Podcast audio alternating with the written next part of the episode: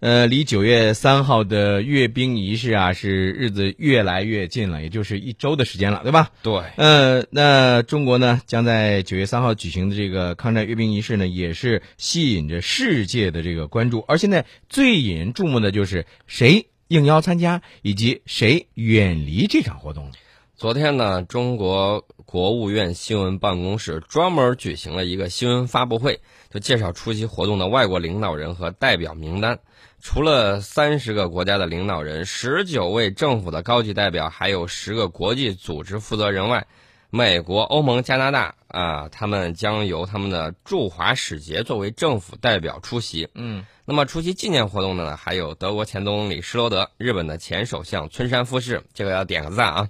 英国的前首相布莱尔等六位前政要，各国驻华使节和国际组织驻华代表也将应邀出席。嗯，在这次的发布会上啊，有一些西方和日本的媒体记者呢，集中关注了咱们中国呢对一些国家不派出领导人参会的看法。啊，这个我们邀请有关国家来华出席这个纪念活动，嗯，和中国人民一道纪念这个伟大的日子。至于各国派谁出席，各国自己的决定，对吧？？对对我们来说，来的都是客，我们都欢迎。嗯那么日本记者呢，显然对他不对他自己啊，他对这个韩国总统朴槿惠是否参加这个阅兵十分关注。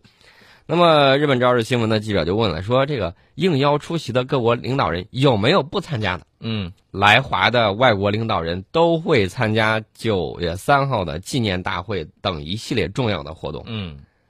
哎，呃，宋老师，这里头啊，就是有些人就说了，怎么样去看待这个名单，对吧？嗯说这么多人来是多还是少？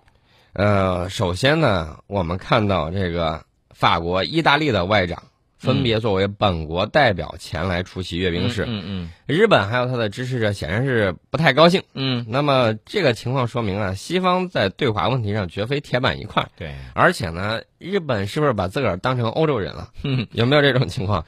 那么除了法意两国，捷克总统泽曼出席阅兵式，嗯呃，这个在欧盟国家里头就显得特别突出。嗯其实呢，这个捷克他非常明白“嗯一带一路”啊，你大家想一想捷克的位置，对吧？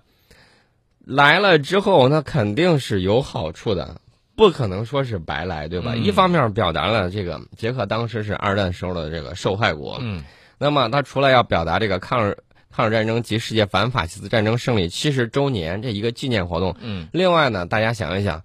谁关系亲，谁关系密，这一眼就能看出来。作为普通人，我是这么觉得，对来的都是客，哎，你派的这个规格来的越高，嗯那么将来我们“一带一路”走过去的时候，我们中国人民是好客的，也是嗯嗯非常惦记这个友情的，嗯，这心里头有本小账啊。我跟你说啊，咱们在应当做的事情上，我们可以不用去顾及啊，美国你去怎么想，或者其他怎么想，是吧？日本怎么看？我们能够把事情办成，达到自己期待的这个效果，我觉得咱们的这份自信啊，逐渐变得坚实了。对。我们的活动呢，不针对特定国家，也不针对今天的日本，更不针对广大的日本人民。嗯这个呢，与当前中日关系没有直接关联，因为日方自己说了，说安倍首相国会事务很繁忙，不能出席九月三号的纪念活动，嗯对吧？我们都说了很多次了。